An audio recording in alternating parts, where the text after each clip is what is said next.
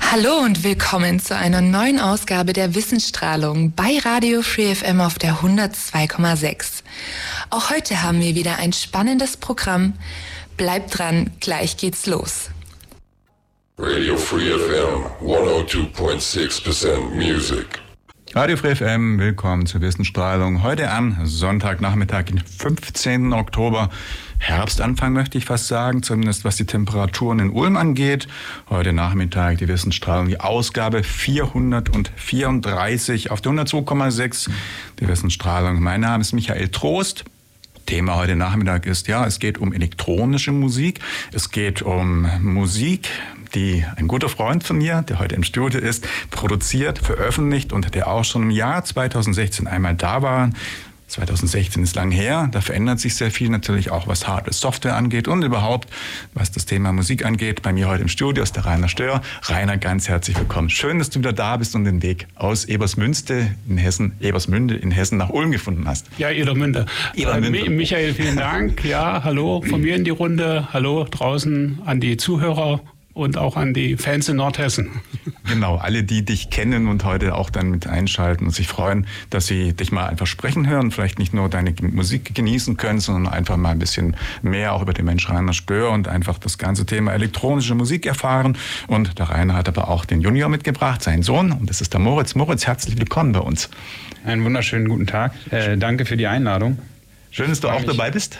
Ein bisschen diese Radiokultur mal kennenzulernen, auch so, ich sag mal, aus erster Hand und danke für die Gelegenheit. Sehr gerne für dich Radio Premiere von Rainer. Es ist heute schon der zweite Auftritt bei uns. Außerdem ist ein guter Freund von mir, der auch heute wieder einmal dabei ist. Der Peter ist da. Peter Henner. Peter, hallo. Hallo miteinander. Ich glaube, man hört dich nicht. Da musst du einmal ein bisschen näher rankommen, dass die Hörer auch wissen, dass der Peter wirklich da ist. Hallo an alle da draußen. Genau, der Peter war auch schon das eine oder andere Mal als Zuhörer bei uns im Studio und insofern sind wir heute dann doch vier Menschen im Studio und wir haben eine spannende Sendung, zwei Stunden vor uns und dann würde ich sagen, Rainer, wie wir es auch damals gemacht haben, wie du es aus der Wissensstrahlung schon kennst, wir machen immer so eine kurze Vorstellrunde, damit die Hörer ein bisschen mehr wissen, wer denn unser Studiogast eigentlich ist. Machen wir auch heute einfach so das Wichtigste zu dir vielleicht ähm, ein bisschen einordnen, dass das dein Hobby ist, was du machst und alles, was du denkst, was vielleicht vorab, bevor wir ins tiefe Thema Musikproduktion einsteigen, so vorab für dich äh, interessant ist für die Hörer zu vermitteln. Ja, ähm, mein Name ist Rainer. Ich bin jetzt äh, seit kurzem jetzt im 57. oder besser gesagt jetzt im 58. Lebensjahr. Ähm, es war mal ein Hobby, die Musik. Die hat sich aber dann irgendwie auch gewandelt in Richtung Gewerbe. Das heißt, äh, das Studio und alles läuft gewerblich. Und ähm, es das Wichtigste ist für mich aber dabei die, die, die Freude an der Musik, die kreative Arbeit. Und das mache ich halt jetzt schon seit einigen Jahren und freue mich auch immer über die Resonanz, die ja durch die technischen Möglichkeiten jetzt auch mittlerweile global äh, kommt. Das heißt, an Orte, wo man nie gedacht hätte, dass die Musik da mal landen könnte. Ne? Mhm. Insofern könnte man sagen, die Zeit, um selber Musik zu machen, ist ja, besser als noch vor 30, 40 Jahren, einfach weil das Equipment da ist, weil eben Applikationen da sind, weil die Vernetzung da ist. Also man spricht auch Sachen, die man produziert selber irgendwo uploaden kann, man nicht mehr, bevor man irgendwie gehört wird, wie in früheren Zeiten, ähm, eine LP irgendwo pressen lassen muss. Das, ja, das würde jetzt aus, aus, aus, zweiter Sicht würde ich das äh, so sehen. In erster Linie ist Musik äh, Freude, Lebensfreude. Deswegen gibt es ja auch den Titel Music is Life. Und ähm, das andere sind die neuen Möglichkeiten, die man hat, wenn man es jetzt publizieren will, veröffentlichen will weltweit. Da hat man heute bessere Möglichkeiten, wie vielleicht noch vor, vor 20, 30 Jahren. Äh, kann sehr viel selbst organisieren und selbst äh, ja, in die Welt schicken. Aber das Entscheidende ist letztendlich, die, die Musik zu machen. Das kann auch mit einer Akustikgitarre ohne Technik, ohne mhm. alles andere sein. Äh, der Spaß in der Musik, das ist das Wichtigste. Man hat viele Möglichkeiten, das sehe ich im Studio, wenn ich jetzt äh, an meinen Rechner denke, was an Sounds da ist, äh, welche Ausstattung man hat, dass man ganze Orchester mittlerweile abspielen kann und äh, damit auch komponieren kann. Aber das ist, äh, ich sag mal, die Entwicklung halt, Mhm. was auch letztendlich dann auf der anderen Seite natürlich auch viel Geld kostet. Ja, kommen wir nachher noch drauf und zu einem Punkt, den ich da auch notiert habe, wo wir vielleicht einen Ausblick, KI, KI ist das Stichwort, vielleicht mal geben können, ob das vielleicht dann auch mal irgendwann der Fall ist, dass die Musik sie selber komponiert, aber sprechen wir nachher darüber. Rainer, wie bist du überhaupt dann selber zur Musik gekommen? Hast du als Kind meinetwegen irgendwann mal eine Triangel oder eine Gitarre geschenkt bekommen? Also Triangel deshalb, weil ich habe als Kind so ein Ding bekommen, wo man Ding Ding dagegen schlagen konnte, ging mit einer Blockflöte mal weiter und in der Schule habe ich dann irgendwann Geige gelernt. Das ist so meine musikalische, wie soll ich mal sagen, ähm, Aktivität gewesen, bis ins Schulorchester, Kepler Orchester, nicht allzu weit weg, räumlich von hier. Und dann war bei mir aber finito. Wie bist du zur Musik gekommen? Wie hat sich das bei dir ergeben? Bei mir hat das gestartet im, Kindesalter mit einer Bontempi-Orgel. Also das war ganz einfaches Modell, was ich von meiner Cousine bekommen hatte. Und äh, da habe ich im Eigenstudium so die, die ersten Schritte probiert und mich dann selber damit beschäftigt. Bin dann irgendwann, äh, ja, sag mal, dann im Schulzeitalter irgendwann zur Gitarre gekommen. Dann war halt Rockband das Spannende, ne? E-Gitarre spielen, schön verzerrt. und ähm, ja, die Leidenschaft oder das Interesse an den Tasten war halt immer noch da. Es war halt, was die Geräte betraf, halt von den Kosten äh, unerschwinglich. Mhm. Und da konnte ich dann praktisch, als ich mit der Ausbildung angefangen hatte und äh, eigentlich auch gut verdient habe in der Zeit, so die ersten Schritte und die ersten Investments machen, dass ich mir den ersten Synthesizer kaufen konnte. Und das ist dann nachher wie eine Krankheit. Ne? Das geht dann immer weiter. Man will die Technik erweitern, will vielleicht irgendein namhaftes Gerät im Studio stehen haben. Und so hat sich das Ganze dann weiterentwickelt. Und äh, Gitarre ist jetzt ein bisschen in den Hintergrund geraten, wobei ich also immer noch äh, Lieder auch äh, produziere, wo Gitarrenelemente mit drin sind. Aber sag mal selber, das Spielen jetzt, dass die Finger wund werden, äh, das habe ich jetzt schon einige Zeit nicht mehr. Mhm. Das heißt, das kann man auch schon sagen, wir kommen dann auf so Bibliotheken und Software, auch wenn man bei dir Gesang gehört, wenn man äh, dazu hört, ähm, sind alles letztendlich Softwarepakete, die dann letztendlich diese, wie Instrumente klingen, diese, ja, diese also so tun oder ja, ja, sagen, ich vermitteln, hab, ich hab man würde spielen, aber tatsächlich ist es die Ja, ja, ich habe also schon richtige ja. Sänger auch äh, oder Sängerinnen ja im Studio oh, ja. gehabt, die Aufnahmen. Das heißt richtige Menschen, äh, die live vor Mikro ausstanden und eingesungen haben und okay, zweiter Take, dritter Take. Äh, das war also schon richtig, wie man das eigentlich kennt mit Gesangsaufnahmen. In der elektronischen Musik ist es so, dass man auch mit Samples arbeitet und dass man dann eben Gesangsphrasen irgendwie über die Technik auch verändert. Das mhm. heißt, die auch bearbeitet und im Kontext dann zum, zum eigenen Stück. Und das hatte ich ja damals auch schon gesagt. Bei mir ist ja die, dass ich verschiedene Stilrichtungen immer gerne wechsle. Und dass ich sage, ich mische vielleicht mal Hip-Hop-Instrumente oder Elemente in, in äh, klassische Sachen mit Streichern etc., klassische Orchester, Chöre. Mhm. Moritz, wie ist bei dir? Bist du eigentlich auch musikalisch irgendwie aktiv? Irgendwie hat ein bisschen was abgefärbt vom Papa oder wie ist bei dir? Ich denke mal am meisten abgefärbt äh, auf Konsumentenseite, dass ich meinen Musikgeschmack relativ äh, elektronisch ausgelebt habe. Also, ja. dass ich schon relativ früh über so Musikrichtungen wie Trance oder auch Ambient und sowas gestolpert bin. Weil das früher Teil von langen Autofahrten war und man nimmt das dann, glaube ich, unterbewusst irgendwie wahr, wenn das im Hintergrund läuft und ähm, auch allgemein, ich sag mal, die eigenproduzierte Musik im Hause Stör mhm. ja dann auch äh, irgendwie Teil der Tagesordnung ist. Also wenn man die irgendwie passiv dann mitbekommt und dann auch einfach anfängt selber die zu hören. Mhm und ähm, es ist für mich oder ich denke mal auch für die jüngere Generation allgemein dann auch was Besonderes, wenn ich sag mal irgendwie der eigene Familienvater eine eigene CD rausbringt. Aber klar. Mhm.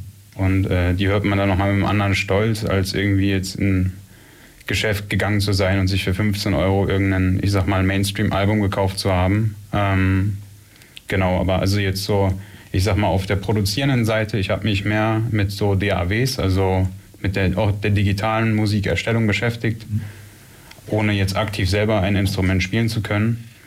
Nur dadurch, dass wir, ich sag mal, im Elternhaus die Möglichkeit relativ früh hatten, auch mal uns an Tasteninstrumenten oder sowas auszuprobieren, also einfach weil das unterstützt wurde, ähm, wurde dann auch mal drauf losgeklimpert. Aber äh, da ist mein jüngerer Bruder, der jetzt wahrscheinlich irgendwo da draußen sitzt und gerade auch selber zuhört. Schöne Grüße. Ähm, ein gutes Stückchen auch äh, couragierter dabei, ja. das selber auch äh, für sich zu entdecken. Und ich sag mal so Piano und klassische Musik, aber auch ich sag mal, moderne Stücke, die er dann hört und spielt, äh, selber abzubilden. Ich bin da, glaube ich, ein großes, großes Stück mehr auf Konsumentenseite und genieße einfach sehr gerne Musik.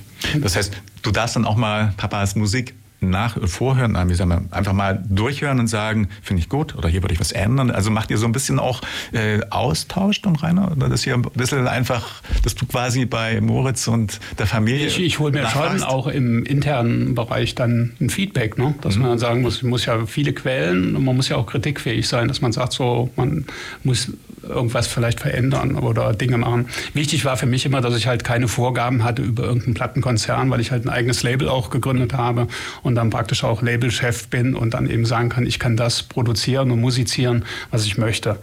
Und bei, bei, den, bei den beiden Jungs war es mir immer wichtig, dass ich nie diese, dieses Damoklesschwert habe, ihr müsst jetzt Klavier lernen, ihr müsst das und das machen, sondern es war immer wichtig zu sagen, die können schnuppern, die können gucken, wenn sie wollen, können sie probieren, sie sollen es aber in Eigenregie machen. Und so wie Moritz gerade sagte, äh, bei Julius ist es so der Fall, äh, da sitzen wir dann im Wohnzimmer und gucken uns an, also wie ich mit meiner Frau, hallo Susi, und ähm, dann spielt Julius oben. So, mhm. ohne irgendein Kommando, ohne irgendeine Vorgabe, ne? Und sage, das ist dann halt das Schöne, er setzt sich freiwillig hin, spielt da und hat seinen Spaß. Ne? Und da sind wir wieder bei dem Thema von vorhin, äh, Lebensfreude. Mhm.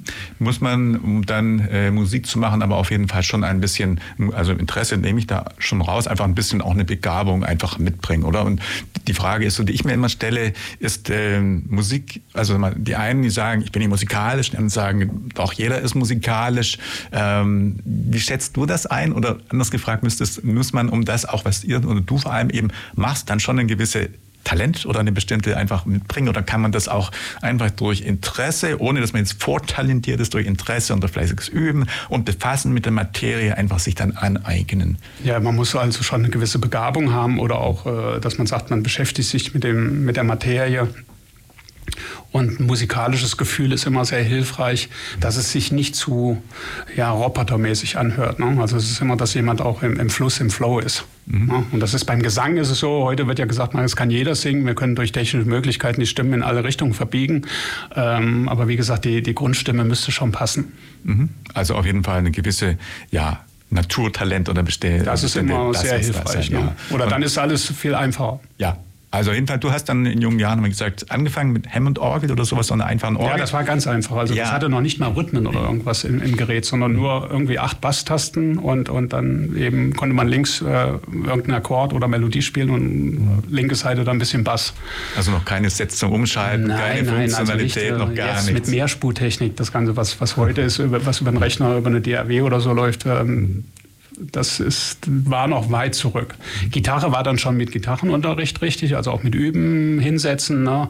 Und ähm, ich wollte aber in die Richtung Tasten immer weitermachen und dann eben auch diese, diese Richtung haben, dass ich sagen kann, welche Richtungen gefallen mir selber, was hat mich beeinflusst, elektronische Musik, so wie Moritz sagte, Trance äh, habe ich viel gehört, äh, Schiller, Mozart, klassische ja. Musik. Und deswegen ist auch dieser Mix in meiner Musik immer das, also auch diese Elemente reinkommen ne, aus der Klassik. Mhm wir haben beim letzten Mal auch so ein bisschen nach deinen musikalischen Vorbildern vor sieben Jahren ges gesprochen. Da habe ich eine Erinnerung, Jean-Michel Jarre ist eine auch, ja, ja. Äh, enorm wichtige Person. Schiller hast du gerade angesprochen.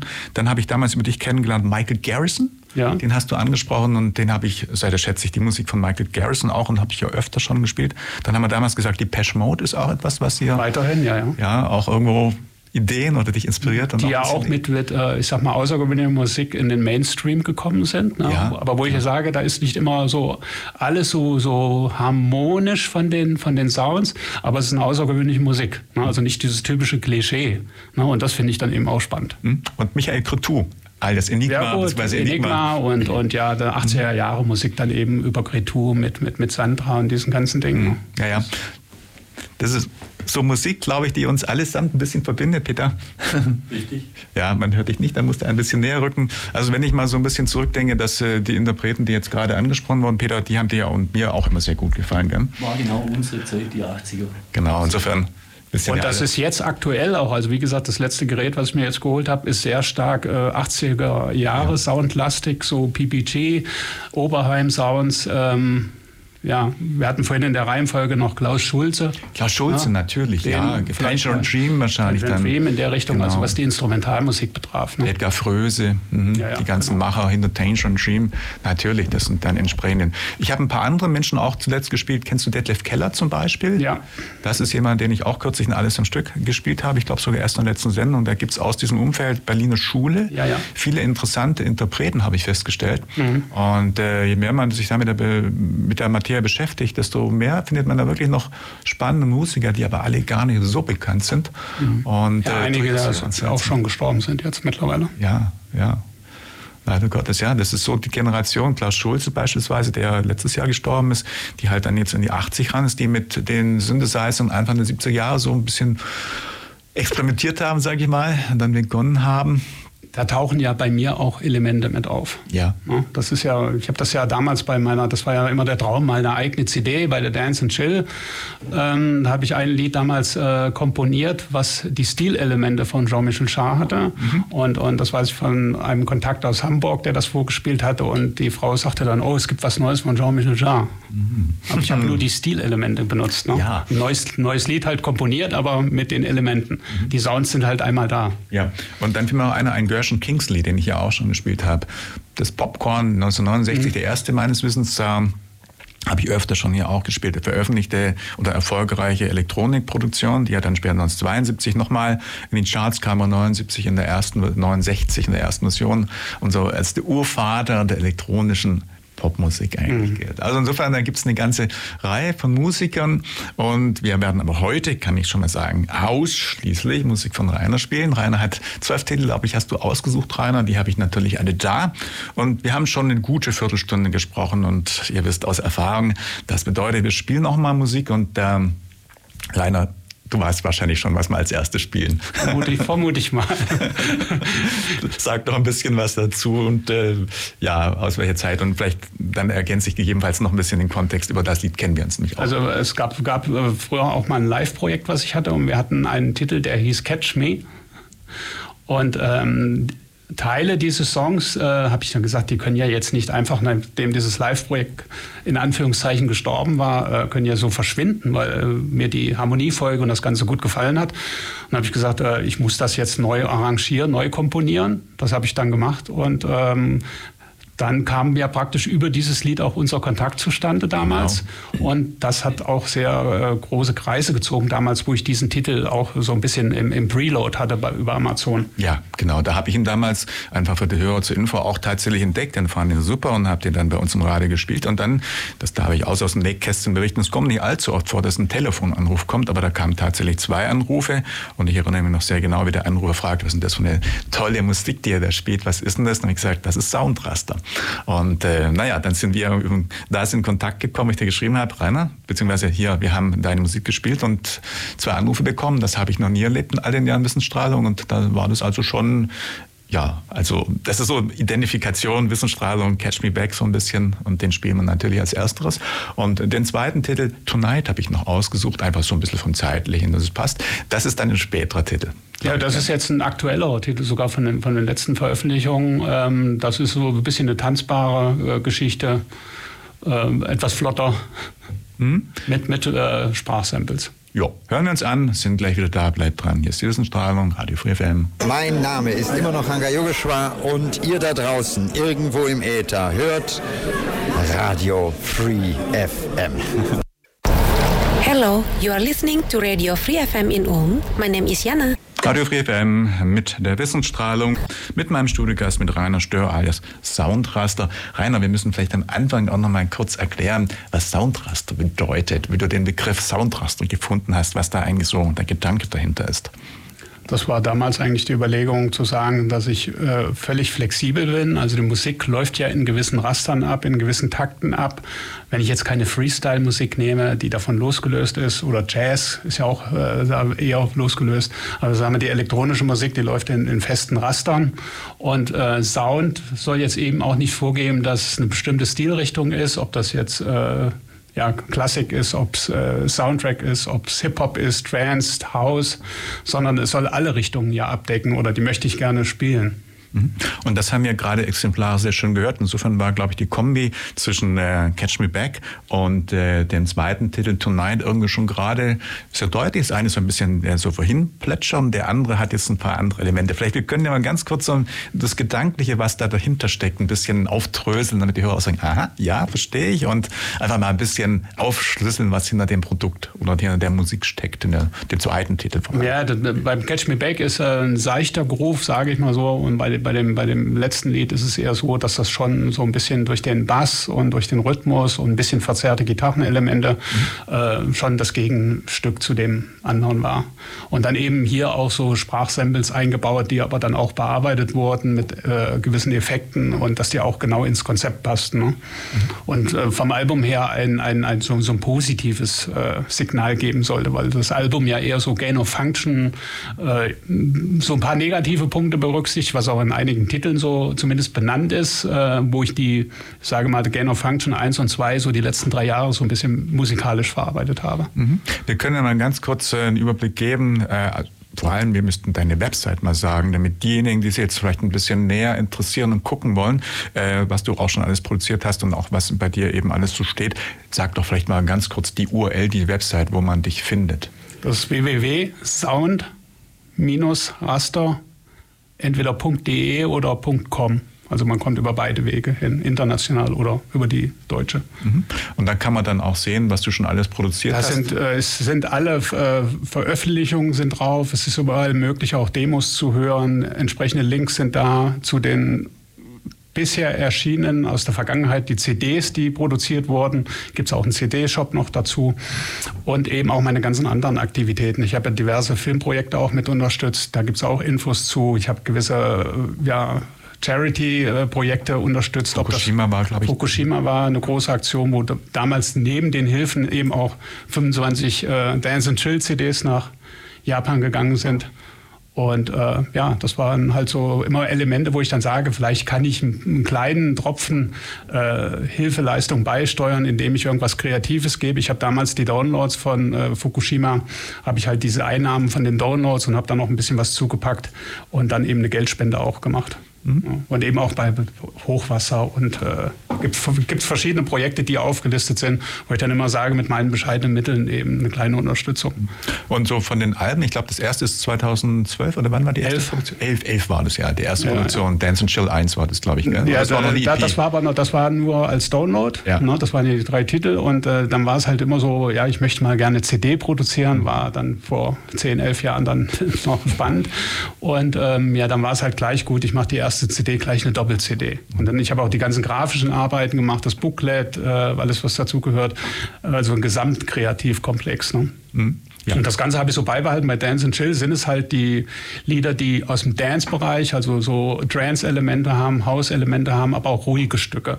Also habe ich häufig bei, bei älteren Kunden auch, äh, dass ich dann gesagt habe, für Sie bitte ab Titel 5 oder so. Ne? Dann wird es ruhiger. Aha, ja. ja. Weil ich dann eben auch äh, vom, vom, vom Publikum äh, viele Leute ansprechen wollte. Also nicht nur eine Zielrichtung, sage jetzt ne, die 14- bis 18-Jährigen. Das heißt, es gibt dann für jedes Album irgendwie ein bisschen Konzept, dass du für jeden auch was reinpackst. Also die Freunde vielleicht die bisschen ruhiger angehen lassen wollen oder die, die ein bisschen mehr so aus Hip-Hop oder aus. Ja, also bei Dance und Chill ist es halt immer aus dem Dance- und Chill-Bereich. Also es äh, sind schnelle ja. Stücke dabei. Ich sage immer so Autobahn, äh, Spur, wo man schön fahren kann. Bei manchen muss man dann eben gucken, wo man fährt, dass man nicht zu schnell fährt, weil der Beat halt äh, dann vielleicht zu, dazu motiviert. Ja. Und dann die ruhigen Stücke zum Abschalten. Und ähm, dann sind auch äh, Konzeptalben dabei, wie das Stream of Hope 2014, äh, wo dann Elemente eingebaut werden, äh, die das Ganze, ich sag mal, wie so eine Geschichte aufbauen, wie ein Soundtrack. Mhm. Ja, grundsätzlich bist du immer an allen Alben, an einem Album dran oder kann es auch sein, dass du mal zweispurig, ich meine bei Dance and Chill hast du gleichzeitig Storm, äh, äh, was ist, äh, Storm and Silence. Silence irgendwie schon parallel irgendwas produziert, meine ich so in Erinnerung zu haben oder machst du wirklich eins nach dem anderen? Ja, das war zu der Zeit so, dass ich da parallel verschiedene Sachen gemacht habe. Ich habe ja dann auch mit externen Künstlern, habe auch äh, junge Künstler mit unterstützt, äh, so Newcomer, die dann äh, auch mal einen Titel veröffentlicht bekommen haben. Und äh, ja, das hat sich halt jetzt geändert. Mhm. Also jetzt ist es ja im Moment so, dass ich jetzt sage, im Moment arbeite ich an einem bis drei Titeln, die im November noch rauskommen sollen. Äh, das ist aber mehr so eine individuelle, persönliche Geschichte. Äh, Ähm, und das ist jetzt die Konzentration für die nächste Zeit. Ja. Und dann steht eigentlich im Kopf das nächste Album. Also es wird auf jeden Fall kommen. Ja, ja. Freut sich gerne weiter. Freut dann gerne uns gerne, wenn wir was präsentieren dürfen. Und da bin ich dann auch in der Wissensstrahlung gerne mal wieder spielen.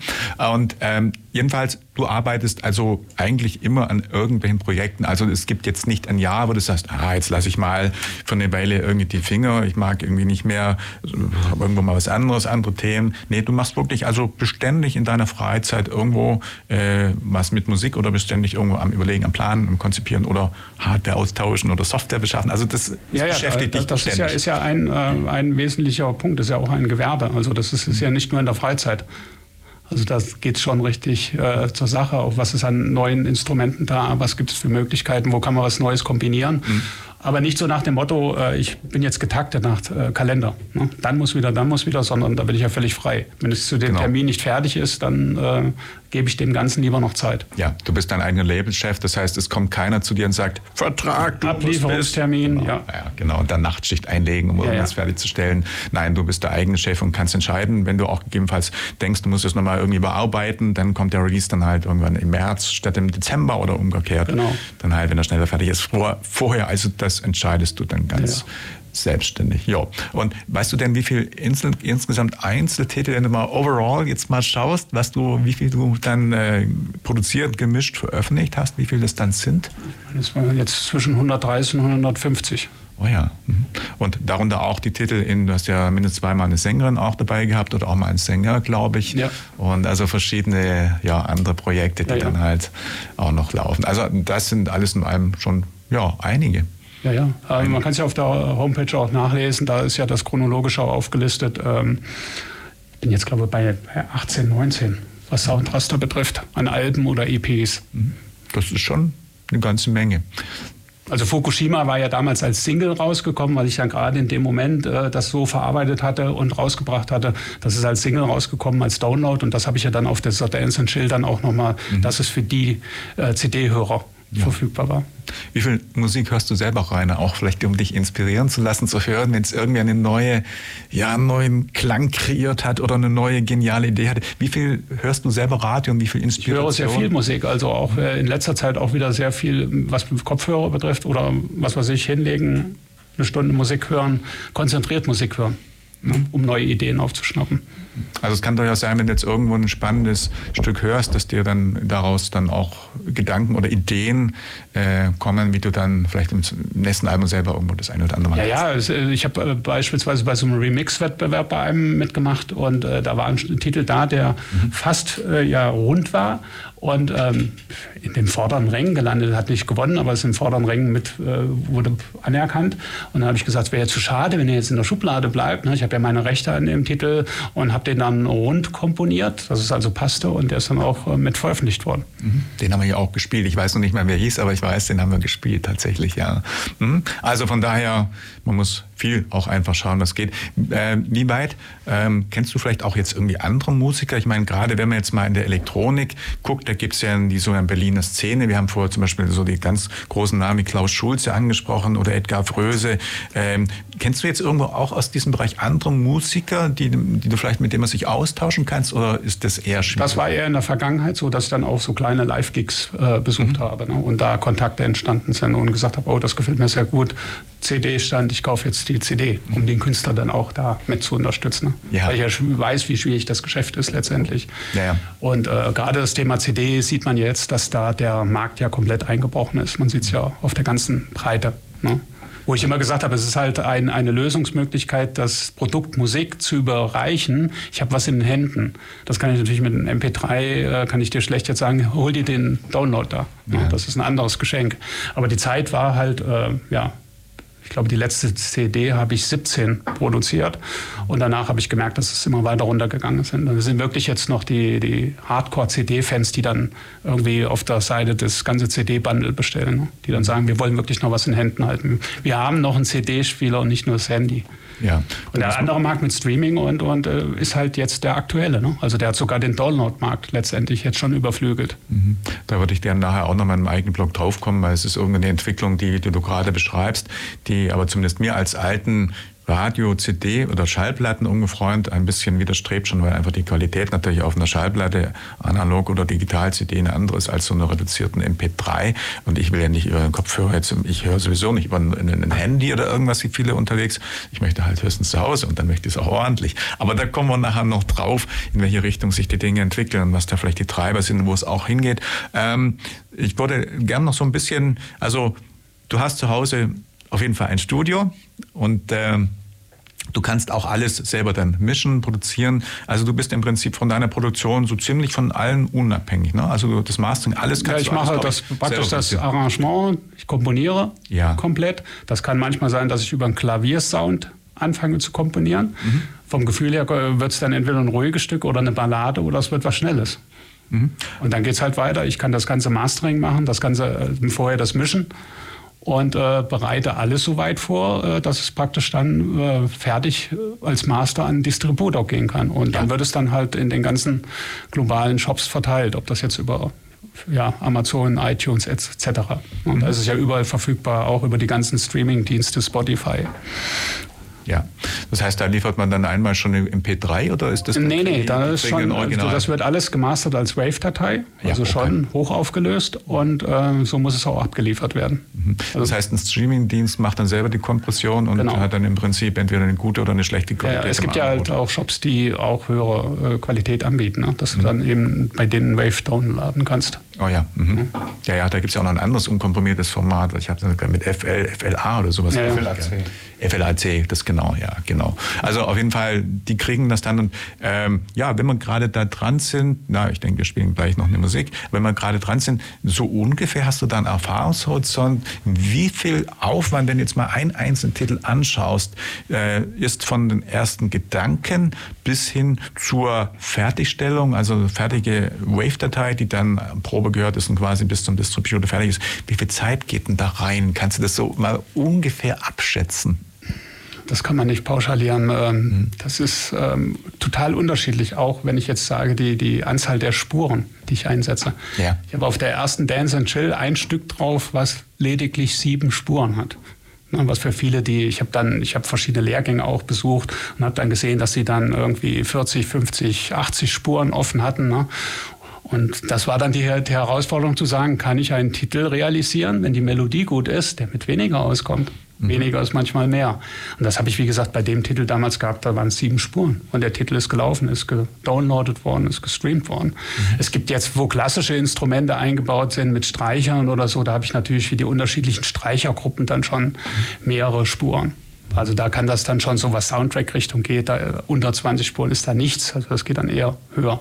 Mhm. Da muss halt die Technik dann auch entsprechend vorhanden sein. Ne? Ja, kann man auch mal für Einzelelemente oder Spuren was wiederverwenden, ohne dass es jetzt nochmal genau gleich denkt. Aber vielleicht, dass man es umdreht oder schneller laufen, kann man da auch wieder, also hast du, wenn du jetzt mal ganz viele Titel hast, eine Möglichkeit, gewisse Elemente wieder einzusetzen? Grundelemente vom Rhythmus vielleicht. Ja. Also von irgendeinem Beat, der jetzt auch dann über mehrere Spuren läuft, dass ich jetzt sage, ich habe da eine Kickdrum oder zwei Kickdrum, Sub irgendwo noch und dann eben Percussion-Instrumente. Dass ich dann sage, der Grundbeat, äh, wenn es eine Tanznummer sein soll mit vier Viertel äh, Bassdrum, äh, dann kann man die ja übernehmen. Man kann ja den Sound auch noch austauschen. Mhm. Aber ich sag mal, der, der Takt bleibt ja gleich. Mhm. Das kann man mit übernehmen. Und sonst bei anderen Sachen eigentlich nur, wenn man von irgendeinem Stück nochmal einen Remix oder so macht. Da muss man ja, wie bei dem Catch Me äh, Back habe ich ja damals dann auch einen Remix gemacht. Da nimmt man ja Grundelemente. Ja, ja. Ja, wenn wir gerade schon so konkret über die Titel sprechen, spielen wir auch, würde ich sagen, nochmal einen Titel. Rainer, da liegt bei mir als nächstes drin Memories. Und dann hinterher Drive und Smile, die zwei habe ich gegriffen. Ja, das ist halt so Fahrspaß äh, in dem einen Lied ausgedrückt, so äh, ja, beispielsweise wenn man Cabrio fährt. Ne? Hm? Das Fahren und Spaß haben, äh, nicht nur die, ich sag mal, die Punkte, ich habe ja manche Titel, wo ich sage, enjoy your life oder every day, jeder Tag ist ein Geschenk, dass man positiv die Dinge sieht. Und da gibt es halt auch diese Titel, die den Titelnamen schon so in die Richtung steuern. Ne? Ja, das sind beides, glaube ich, neuere Titel auch, ja. wenn ich es richtig im Kopf habe. Schön, dann würde ich sagen, das hören wir an. Ähm, ich würde sagen, Rainer, mach einfach mal kurz eine Ansage. Im Sinne, so wie du es vorher auch gehört hast, hier Rainer Stör oder, oder Soundrast und bla, bla, bla, irgendwie so eine kurze nette Ansage. Ja, hallo, hier ist Rainer von Soundraster. Ich wünsche euch jetzt viel Spaß mit der Musik bei Radio Free FM. Und wir hören Memories und dann Drive and Smile. Halt, stopp, bleib mal hier. Gleich geht's weiter mit der Wissensstrahlung. Ja, ja, das ist nochmal Rainer von Soundraster und ihr hört hier auf FreeFM die Wissensstrahlung. Genau, Ausgabe 434 heute Nachmittag, genau so was gedacht. Und wir sind in der, na, noch in der ersten Stunde mit dem Thema elektronische Musikproduktion bzw. Soundraster.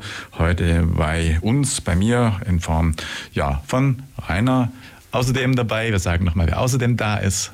Der Moritz, das ist der einer der beiden Sohnemänner. Genau. Und außerdem sitzt neben mir und hört begeistert gerade im Kopfhörer der Peter. Peter. Genau. genau. Wir sitzen also heute zu viert hier im Studio, haben jetzt schon ein bisschen über die Musik von Rainer gesprochen. Rainer, vielleicht zu dem letzten Titel können wir auch noch mal so ein bisschen erläutern, ein paar Worte verlieren, dass man auch ein bisschen den Hören erklärt, was da so Gedanke, Konzept, was wir da eigentlich auch an Unterschieden gehört haben, was du da äh, daran äh, verarbeitet hast. Äh, viele Ideen entstehen ja durch, durch irgendwelche Ereignisse oder äh, Gefühlslagen oder freudige, oder traurige Ereignisse. Eben das war Beispiel, äh, ja, der Titel Drive and Smile. Wenn man jetzt beispielsweise mit einem Cabrio fährt und hat Spaß, genießt die Sonne und hört die, die Vögel zwitschern oder, oder fährt mit einem Rennwagen über die Bahn und hat Spaß. und äh, viele, bei Moritz haben wir das gesehen, wir haben das mal gemacht mit einem Fahrerwechsel und er fährt dann und dann man sieht dann dieses Grinsen im Gesicht und das, das war der Titel dazu. Mhm. Ja, man kann ja auch dazu sagen, du bist begeisterter Autofahrer und fährst auch gerne sportliche Autos und daher kommt auch dann die Freude Ja, das ist halt, halt, so ein Spaß. Es gibt ja so ja. verschiedene Bereiche, wo, wo Leute dann, es gibt Gemeinschaften, wo man, ich habe lange Zeit mal, kann ich vielleicht sagen, mal Mustang gefahren, so die Mustang-Fahrer unter sich, den Ami mit dem V8 und ähm, ja, dieses, diese, diesen Bereich, wo Leute dann Spaß haben, das gibt es bei Bikern, ähm, und da entstehen eben manchmal auch aus diesen freudigen Gefühlen dann irgendwelche Titel. Ne? Mhm. Ja, Rainer, wir wollen vielleicht ein bisschen über Equipment. Wir haben schon gesagt, du hast deine eigene, dein eigenes Studio und du hast auch schon gesagt, immer wieder kommt dann was Neues dazu, immer wechselt auch was. Und ich glaube auch in Bezug auf Technik und dann, ähm, also nicht nur Hardware, sondern auch Software verändert sich ja über die laufend, über die Jahre was. Gib uns mal ein bisschen vielleicht so einen Einblick, was du aktuell vielleicht so ein Equipment einsetzt oder vielleicht was so die Essenz, Essenzen sind, die vielleicht auch immer zum Einsatz kommen. Einfach, dass man mal ein bisschen versteht, wie viel auch Equipment man benötigt, um dann eben so professionell Musik zu produzieren, wie du es machst.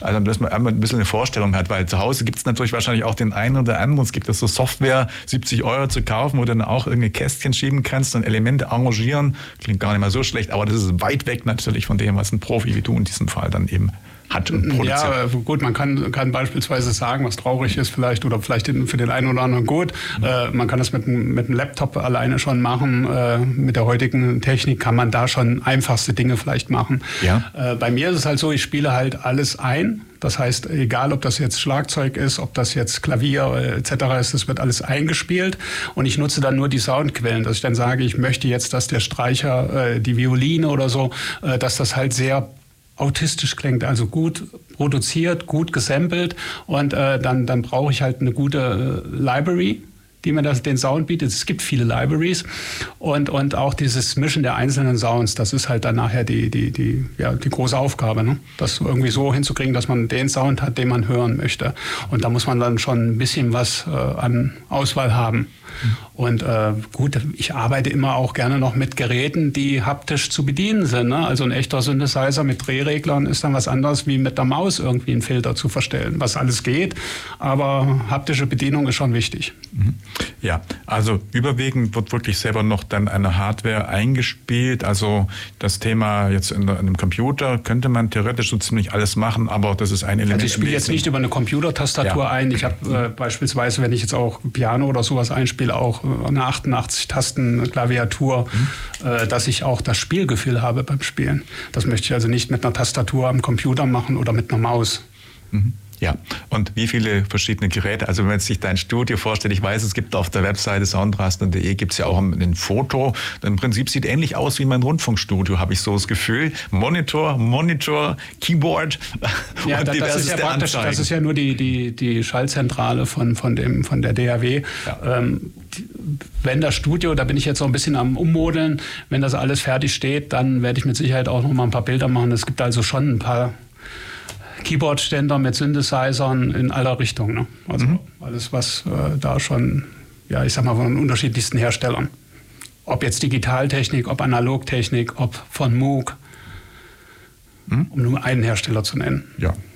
Ja, und äh, Moog oder Moog, wie, wie wird richtig gesprochen, waren das? Ich hätte jetzt gesagt Moog. Moog waren ja auf jeden Fall die allerersten Synthes, die es dann gab und das sind ja so in 60er, Anfang 70er Jahre dann. Also für prägnante Bass-Sounds sind die halt sehr gut. Mhm, ja, und die sind heute auch noch so quasi der ja, der Top-Standard, oder? Kann man das sagen? Also man sagt, ich habe einen Moog das, oder Moog, dass man dann äh, ja weiß, man hat den Rolls-Royce unter dem Equipment oder ist das? Die haben halt einen charakteristischen Sound und ähm, wenn man den jetzt über ein Plugin irgendwie erzeugen will, dann ist es das Plugin. Es gibt sehr gute Plugins, das muss man auch sagen. Mhm. Aber wie gesagt, die haptische Bedienung, wenn man ein Gerät hat, wo man schrauben will, sagt man ja in den Kreisen, äh, dann ist es schon gut, wenn man das Gerät vor sich hat, wo man auch, äh, sag mal, an den einzelnen Reglern das bedienen kann mhm. und wirklich auf einer richtigen Klaviatur einspielen kann. Ja.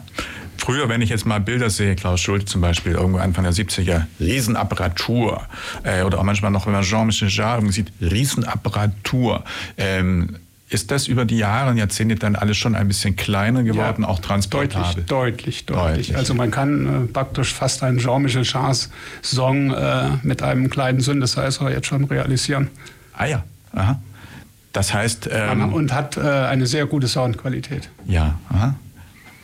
Das heißt, an der Stelle hat sich in den letzten 50 Jahren auch ja. sehr, sehr viel verändert. So wie früher 1970 Großraum, äh, Großrechner ganze Räume mhm. gefüllt haben, damals dann auch eben MOOC oder die Synthesizer, dasselbe. Ja, mit so einem Modularsystemen, wo man so ganze Wände hat. Ja, ja. weißt du, mit so Steckern oder Tomita. Ja, ja, gibt zum Beispiel auch, den kennst du vielleicht auch, ein japanischer Musikproduzent, Tomita, Isuo mhm. Tomita.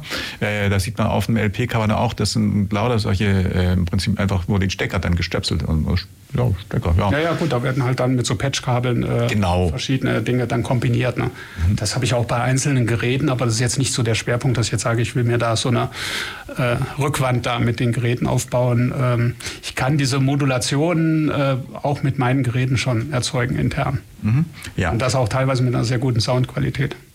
Okay, von daher kann man auf jeden Fall auch heute leichter und ohne, dass man jetzt einen riesen Raum dafür haben muss, schon was produzieren und machen. Also die ganze Größe ist auch. Ja gut, wenn du jetzt sagst nur ein Laptop, dann äh, reicht ja was weiß ich eine kleine Ecke. Also genau. mit diesen Hardware-Geräten, die ich jetzt eben noch habe, viele Synthesizer, ist schon ein Raum dann passend. Also meiner ist jetzt fast voll.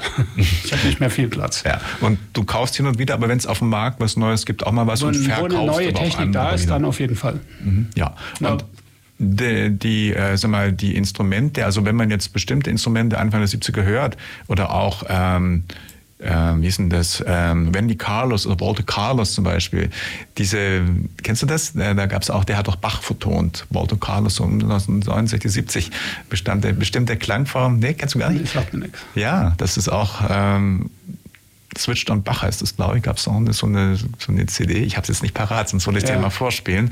Äh, aber es war auch eine sehr angenehme Form irgendwie des Klanges. Also die könnten die neuen Instrumente aber auch durchaus im Sinne jetzt im Stile dieser früh 70er wiedergeben, oder? Also das wäre möglich. Auf jeden ja. Fall. Ja. Das heißt, wenn dann heute was moderner klingt, dann sind es erweiterte Funktionalitäten. Will ich aber klingen im Stile wie 80er, wie 70er, dann kann ich das mit den modernen Instrumenten jederzeit auch entsprechend äh, so produzieren. Ja, einfacher, äh, was, was die technische Möglichkeit Möglichkeit betrifft und auch von der Stimmenzahl mit mhm. mehr Stimmen, ne, wo die alten Geräte vielleicht nur, nur monophon waren oder so, wo ich jetzt sage, ich habe jetzt eben die Möglichkeit, dass ich auch äh, ja, Akkorde spielen kann, dass ich viele Töne integrieren kann. Mhm. Ja.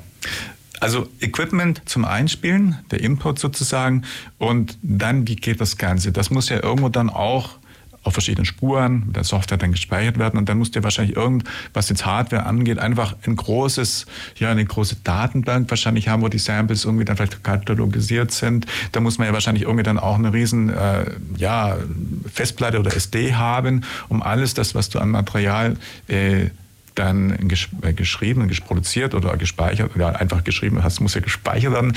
Das wird ja auch immer mehr und immer größer. Also wie handhabt man zum einen das, auch was wird das gesichert und wahrscheinlich auch nochmal gebackupt und wie behält man den Überblick? Wie ist denn da die Hand? Ja gut, die, die, die, ganze Verwaltung und das, das läuft halt schon über den Rechner, aber der hat ja früher, wo man gesagt hat, er hat eine Festplatte, da sind jetzt viele SSDs drin, mhm. also nicht nur einer.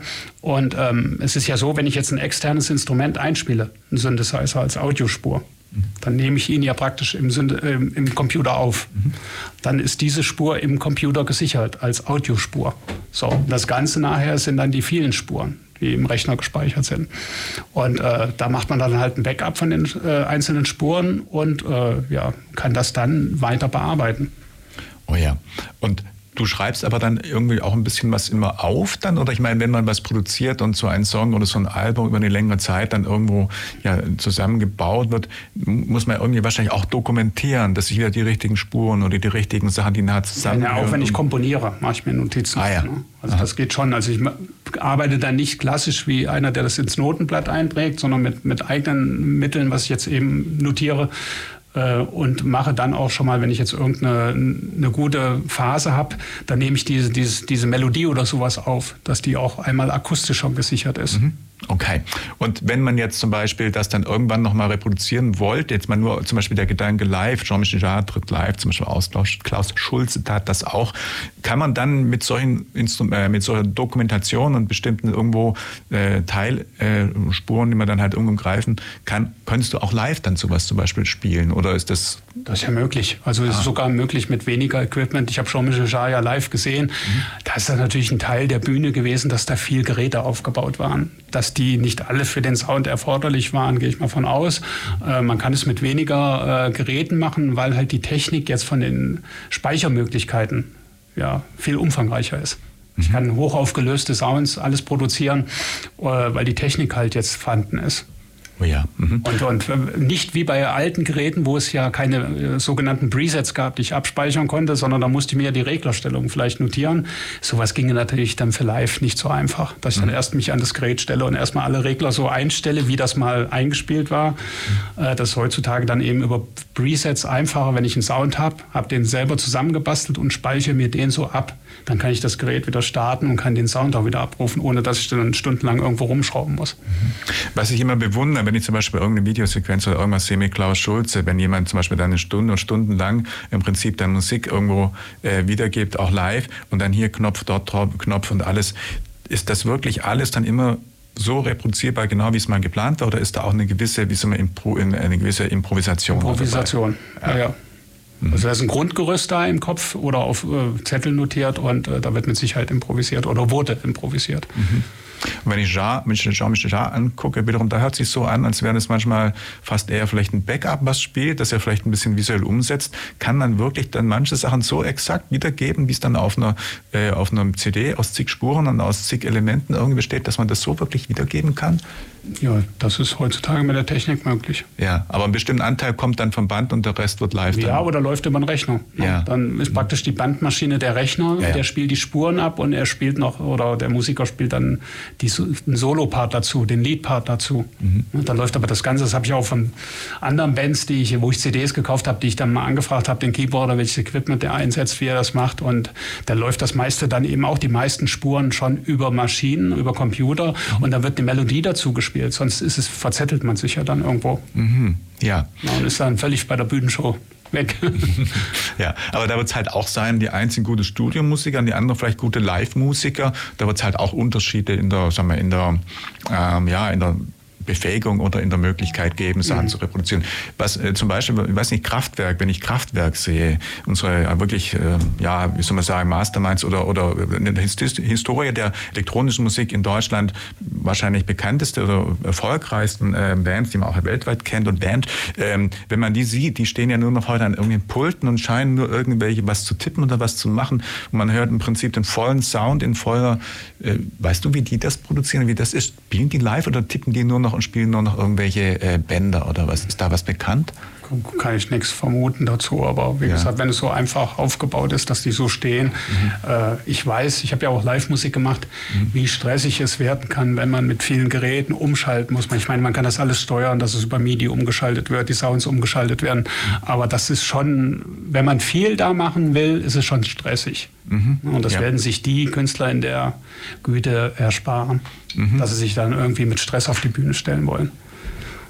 Ist ja nicht, als, wenn du als klar, wo ich aufgetreten bin, so zwei äh, oder drei Mann-Bands oder so, äh, dann hast du ja auch noch das, dass du die Geräte da auf die Bühne trägst. Irgendwann hast du dann gesagt, so, das wird mir alles zu schwer. Aber im einfachsten Fall könnte man auch dann, wie du vorher gesagt hast, den Laptop nehmen, den irgendwo anschließen und dann könnte man im Prinzip auch schon ganz gut Musik machen. Ja, ja oder über, über, Workstation halt, ne, wo du mehrere Spuren in dem Gerät ja einspielen kannst. Das ist ja wie ein Computer. Hm. Ja. Das geht nahtlos. Schön. Bevor wir weitersprechen, spielen wir dich nochmal. Spielen wir mal Musik. Heute ausnahmsweise, nein, ja, ausnahmsweise oder was sonst in der Wissenschaft nicht der Fall ist, ein einziger Interpret, aber heute ein Rainer da ist. Natürlich spielen wir auch die Musik und wir erläutern auch ein bisschen dazu. Rainer, als nächstes habe ich Journey of Life hier drin liegen. Und dann als nächstes The Desert. Vielleicht erklär mal kurz, was es damit auf sich hat. Journey of Life, Reise des Lebens, das ist halt, äh, wir hatten eine schöne USA-Reise und äh, ja, praktisch positiver Moment, das Erlebnis vertont. Und ähm, ich habe ja auch so, so ich mache ja immer so Audio-Video-Demos und da sind auch so Elemente, da sieht man dann Strände etc. Ne? Oder Grand Canyon-Flug und sowas. Also schöne Naturmomente. Journey of Life soll das praktisch so ein bisschen gesammelt wiedergeben, musikalisch. Ja, wenn du das dann hörst, dann erinnerst du dich wahrscheinlich auch schöne Momente. Sofort, ja, ja. ja. Und The Desert war halt so ein, so ein Element, war die äh, The Past and the Future, muss ich jetzt gerade überlegen, ja, das Album. Und äh, das ist so ein bisschen, ja, wie soll ich das sagen, orientalisch angehaucht, äh, mit, mit Duduk, ein Instrument, was ich gerne in, in so Songs verwende. Und äh, weil es sehr viel Gefühl hat, dieses Instrument. Wird man ja bestimmt gleich hören. Mhm. Hast du einen Lieblingstitel eigentlich? Gibt es das oder hast du viele oder kann man das gar nicht irgendwo? Das ist schwierig, weil es gibt ja mal einen Moment, wo du sagst, jetzt brauche ich irgendeinen schnellen Titel oder auch irgendwo um eine innere Anspannung, Aufregung, äh, dann brauchst du vielleicht schnelle Beats und äh, um irgendwo abzuschalten, vielleicht was Ruhiges. Deswegen, das ist vielschichtig. Also das sind schon die Titel, die jetzt ausgewählt sind, die ich jetzt so ich will sie nicht als Favoriten bezeichnen, aber die ich schon sehr gerne auch selber höre. Mhm. Und dann lassen wir die Hörer gerne teilhaben, wenn ich sage Journey of Life und The Desert von Soundraster.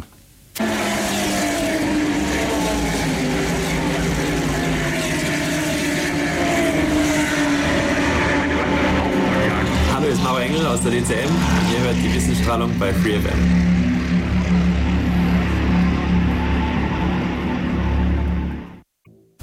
Free Your Mind with 102.6.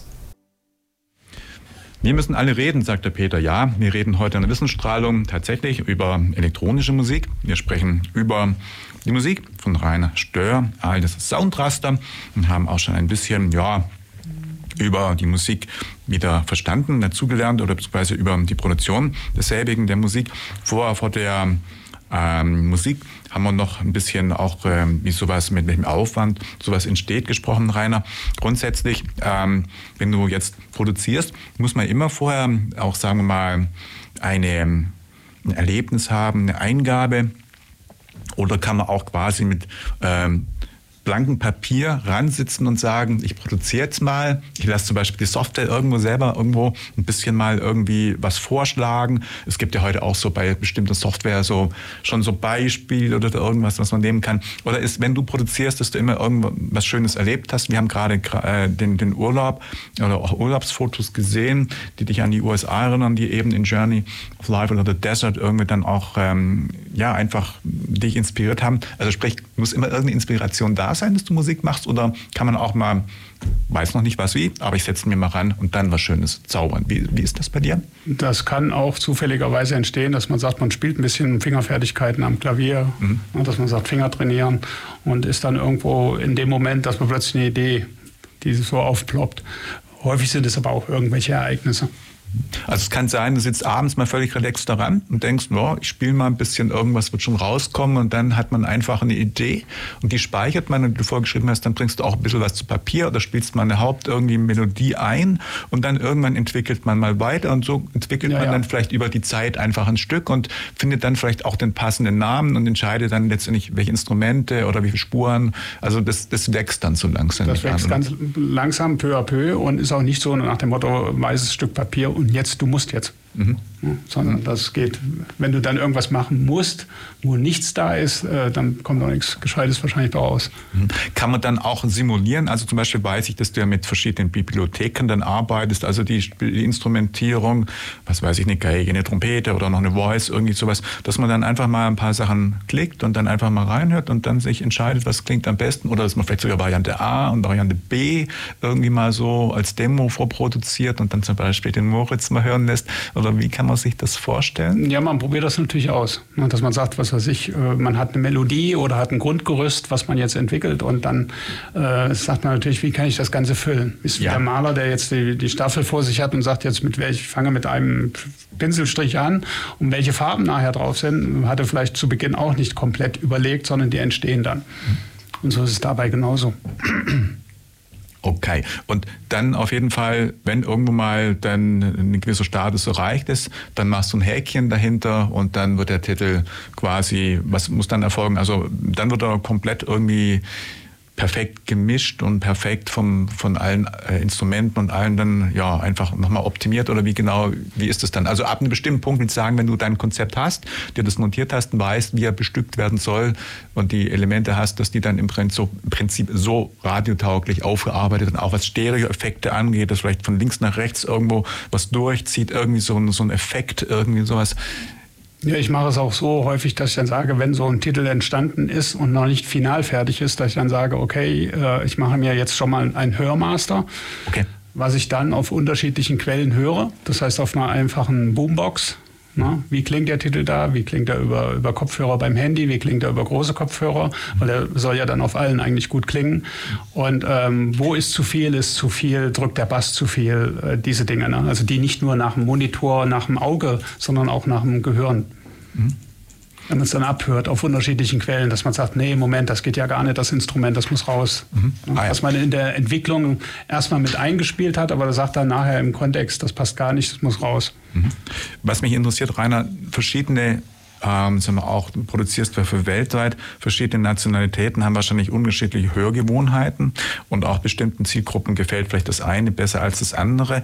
Ist es so, dass man dann auch zum Beispiel, wenn man, du hast zum Beispiel ähm, viele Fans auch irgendwo in Asien, habe ich gelernt, äh, wenn man jetzt zum Beispiel für diesen Markt irgendwo plant, dass man dann zum Beispiel eine andere Instrumentierung, so eine Zither wie in Indien vielleicht reinnimmt oder für Europa irgendwie was anderes, dass man ein bisschen dann auch ähm, auf einen ja, auf eine Zielgruppe hin dann so ein bisschen Nee, das eher weniger. nicht? Also ich, beispielsweise die Duduk, die wir gerade in dem äh, Song eben hatten, die gefällt mir vom, vom, von der Wärme des Instruments. Ja. Ne?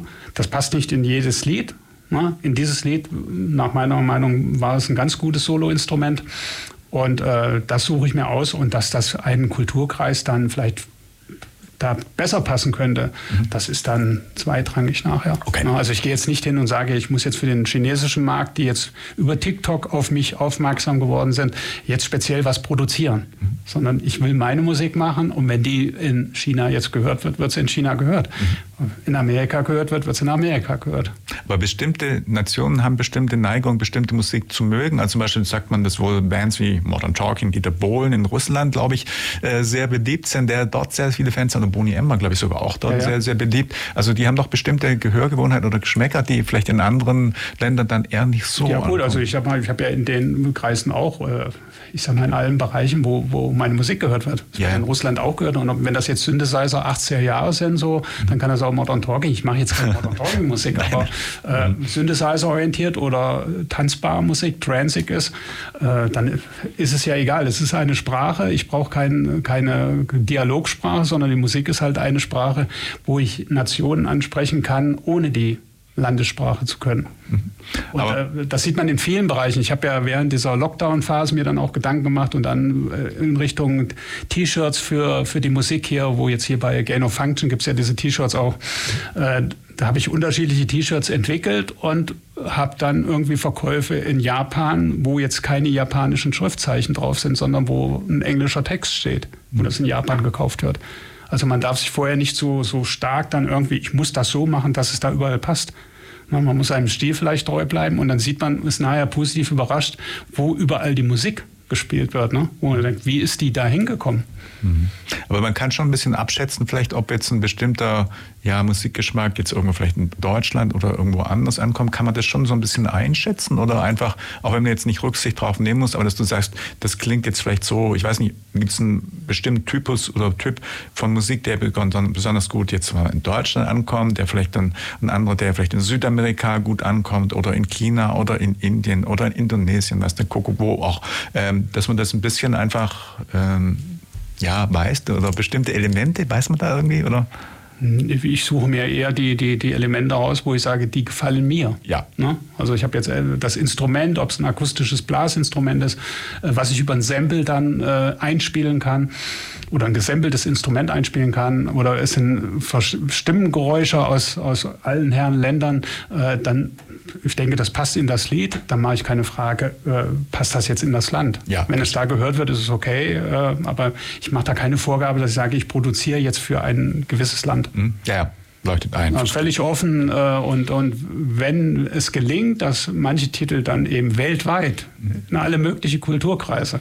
Das Entscheidende ist, es spielt keine Religion und keine Hautfarbe, nichts eine Rolle, sondern nur die Musik und egal, wen es dann anspricht, dann ist Mission erfüllt. Wenn wir schon gerade so ein bisschen international sind und du kriegst ja auch ein bisschen, was jetzt Streams an, Streams wollte ich ja nachher noch sprechen, aber so eine Auswertung. Also wo sind denn die meisten Fans oder wo überall wird denn deine Musik gehört? Was sagt jetzt da die Auswertung? Also da ist äh, Deutschland ist dabei, ja. vorne, ähm, England, äh, USA. Streaming ist auch sehr viel im asiatischen Bereich. Mhm. Also ob das jetzt China ist, ob Indien ist sehr viel. Äh, was nachher die Stream-Vergütung ist, ist natürlich eine andere Frage. Ne? Also ich kriege für 1000 Streams in Indien bedeutend weniger wie in, in Deutschland oder in Amerika. Mhm. Ja. Aber gut, äh, es macht, macht halt Spaß, wenn auch in Indien viel die Musik gestreamt wird. Mhm. Auch wenn ich jetzt nicht in diesen Plattformen selber tätig bin, ne? dass die Musik über TikTok oder bei Facebook oder was weiß ich wo irgendwo an die Menschen gelangt. Aber sie muss ja dann über Wege des Internet irgendwie hinkommen. Ich meine, es gibt die Streaming-Dienste oder ja, eben den Stream oder vielleicht auch in eine oder andere Sequenz hast du ja zum Beispiel auf YouTube dann irgendwo drin. Ist das heute auch ein wichtiger das, Faktor? Das wird ja über einen Distributor auch äh, registriert. Ne? Also auch wenn jetzt äh, über YouTube, die Musik kann ja auch alle über YouTube abgespielt werden, ist ja auch ein Streaming-Dienst. Mhm. Dann wird es aber vom Distributor schon mit überwacht und ich kriege die Meldung dann, wo welche Musik oder welche Titel auch gespielt werden. Mhm. Was wir gerade ansprechen, ist ja schon ein bisschen heute der Unterschied in Bezug auf das Vertreiben, den Vertrieb von, äh, von Musik. Grundsätzlich, ich hatte neulich auch so sowas gehört, dass ähm, irgendwer geurteilt hat, die Zeit eben, in der jetzt einige wenige große Bands da sind, 17 Jahre Beatles, Rolling Stones, aber vielleicht später, so groß am Bee Gees, die sich dann so abwechseln, die Charts dann quasi auch geteilt haben, die Spitze.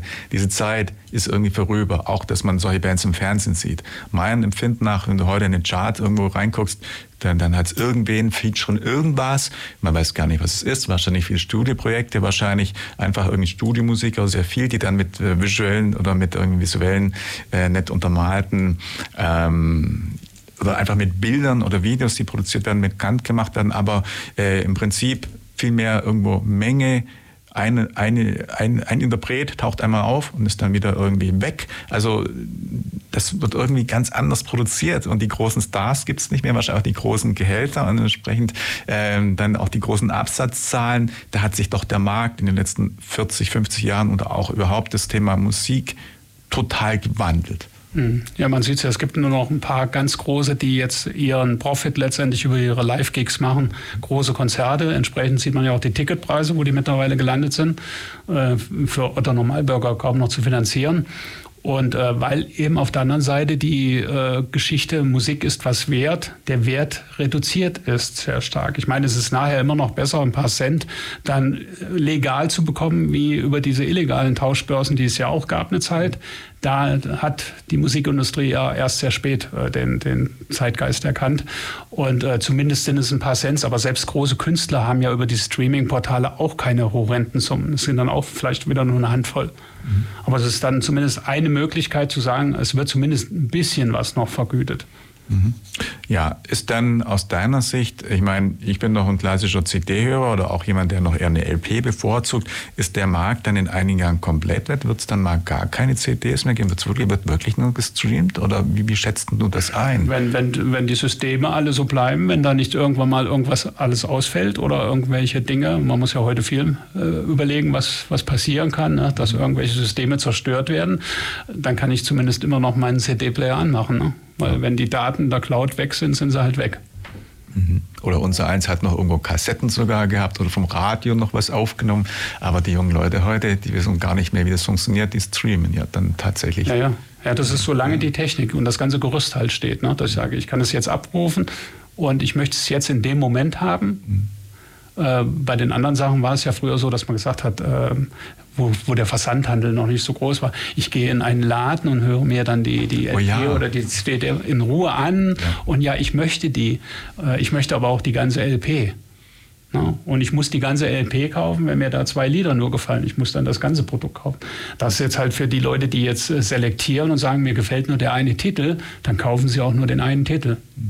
Und ich glaube, was du gerade beschreibst, früher, also sowas kenne ich auch noch, gab es in Ulm ja auch Läden, wo die Menschen eine LP vorge oder nach oder einfach mal reingehört haben, sich dann entschieden haben, nehme ich, nehme ich nicht.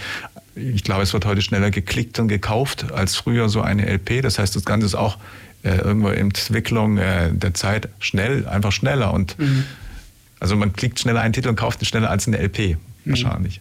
Ja gut, dann ist dann halt nur der einzelne Titel. Ne? Und dann sind halt viele, die äh, die Hand noch aufhalten, inklusive Staat. Und dann ist dann nachher für auch selbst bei dem Downloadpreis bleibt ja für den Künstler dann auch nicht diese Riesensumme übrig.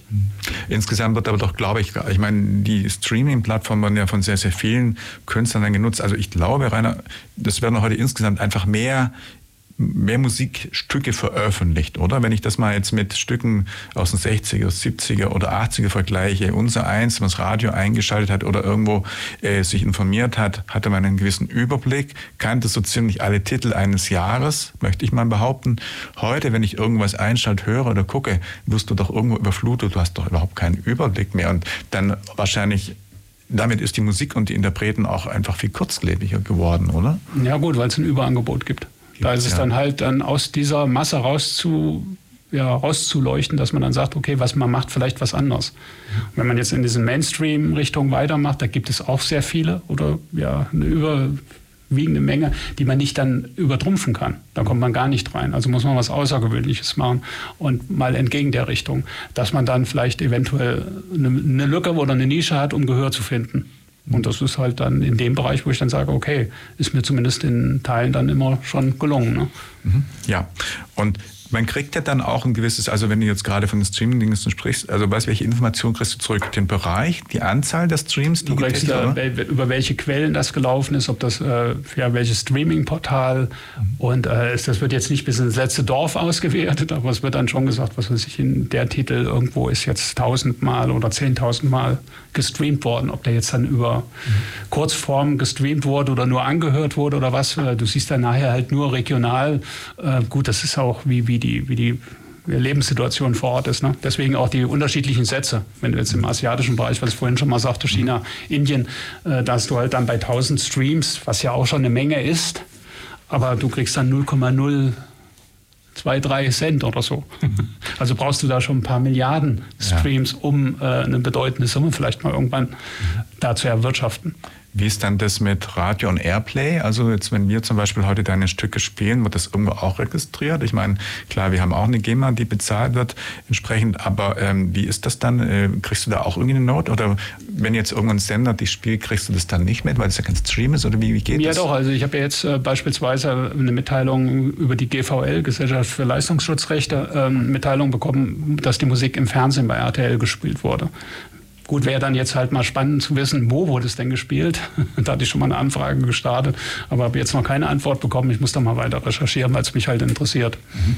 Darf dann jeder im Prinzip so die Musik zum Beispiel dann irgendwo in eine, in eine Show reinnehmen oder für, eine, ja, für irgendeine Sendung? Ist das lizenztechnisch? Dürfen die das? Oder wie ist das bei so einer Musik? Wenn jetzt die Musik ist ja über die verschiedenen Portale registriert. Mhm. Das heißt, die überwachen ja auch, wenn jetzt irgendjemand die Musik in irgendwelchen YouTube-Videos jetzt äh, nicht legal benutzt.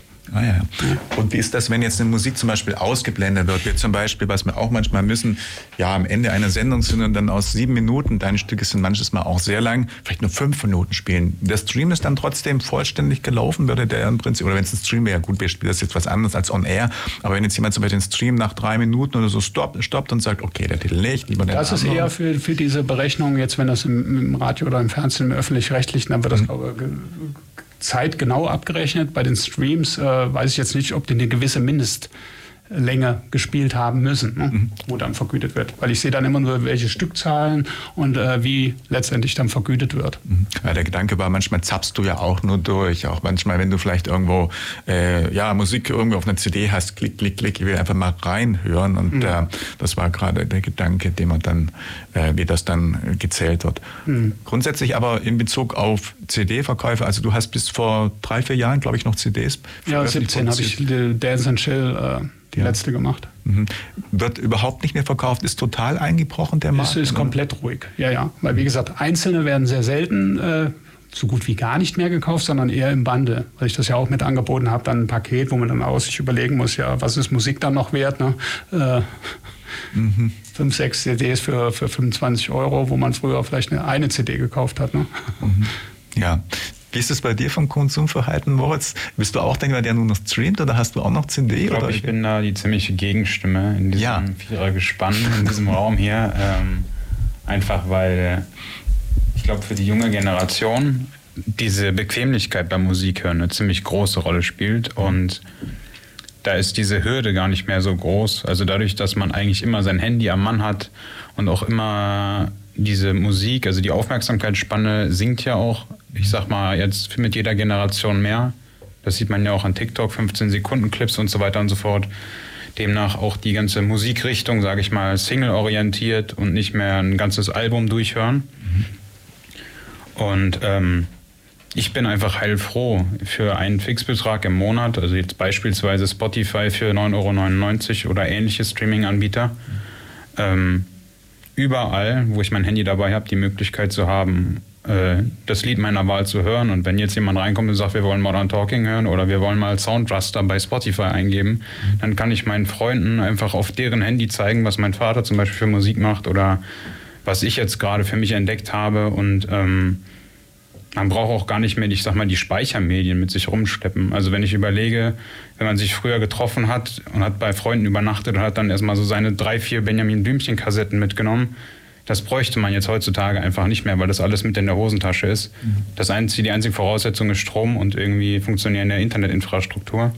Aber ich persönlich bin riesiger Fan davon, ähm, diese Streaming-Möglichkeiten zu haben und auch, ich sag mal, die Masse an neuen Künstlern erleben zu dürfen, weil so ist man gezwungen, sich selber so ein bisschen mehr eine Nische zu suchen. Also es ist nicht mehr so, dass man irgendwie Popmusik hat und da gibt es dann irgendwie drei, vier große Künstler und die hören jetzt alle durch die Bank weg, weil es halt wie gesagt nur ABBA, Modern Talking und so weiter und so fort gibt, sondern ähm, es kann sich irgendwie jeder so ein bisschen mehr individuell ausleben und findet einfach seine eigene Nische. Und es gibt ja auch noch große Märkte oder große Musikrichtungen, wie jetzt zum Beispiel Rock, wo einfach diese großen Bandnamen immer noch da sind, wo wenig, ich sag mal, diese äh, One-Hit-Wonder oder sowas passieren, sondern also allein das Linkin Park und sowas halt auch trotz Ausscheiden von, ich sag mal, ikonischen Frontsängern oder sowas halt immer noch populär ist. Das funktioniert halt in manchen Musikrichtungen sehr gut und in anderen halt weniger gut.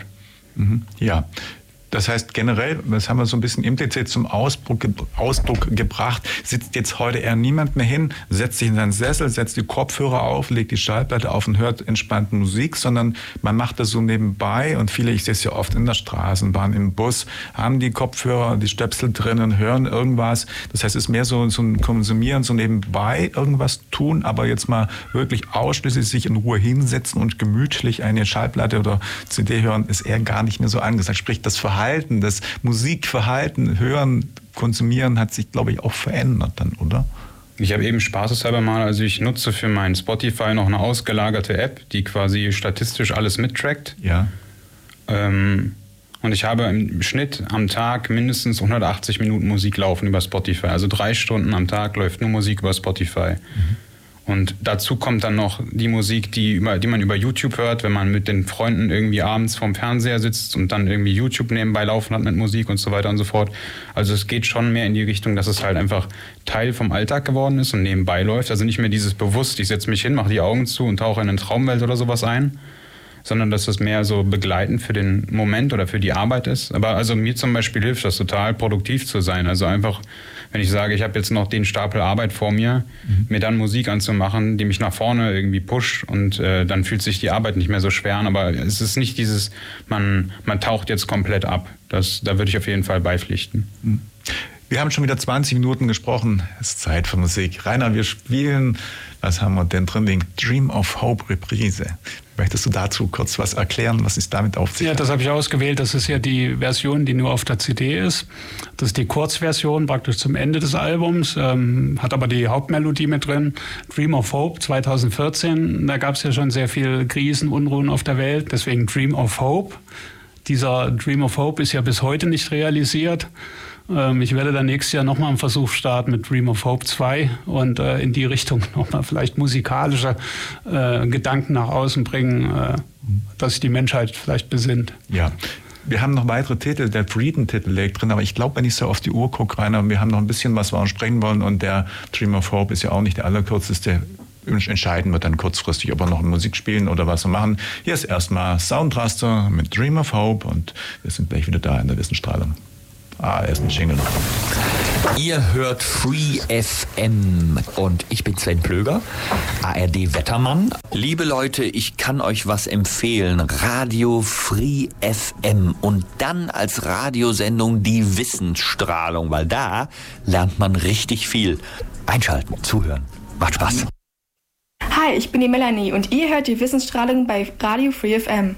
Radio Free FM mit der Wissensstrahlung. Oh, da läuft noch die Musik. Nein, wir sind schon wieder on air. Vielleicht spielen wir die Musik dann noch. Deswegen müssen wir noch gerade schauen, wie wir vom zeitlichen hinkommen. Ich habe einen Punkt, den ich noch gerne ansprechen möchte. Heute spricht alles über KI, künstliche Intelligenz. Rainer, so ein bisschen die Frage an dich, wie schätzt du das ein? Kann es irgendwann mal sein, dass wir dann auch, dass es Programme gibt, die dann aufgrund einfach von bestimmten Vorgaben oder auch Befähigungen dann selber Musik produzieren, wo man dann den Menschen in der heutigen Form, der sich was einfällen lässt, der irgendwo Elemente da einbaut, so gar nicht mehr braucht. Dass irgendwann mal die KI den Auftrag gekommen, produziere mir Musik elektronischer Art, Titellänge fünf Minuten mit den äh, Elementen irgendwie und was weiß ich, ein bisschen Hip-Hop-Branche, Branche, äh, Genre. Kann das so kommen? Gibt es da auch für dich aktuell irgendeine Entwicklungen, die interessant sind? Oder wie schätzt du die KI in, der, in dieser Elektronikmusik oder in dieser Musikproduktion, in diesem Bereich ein?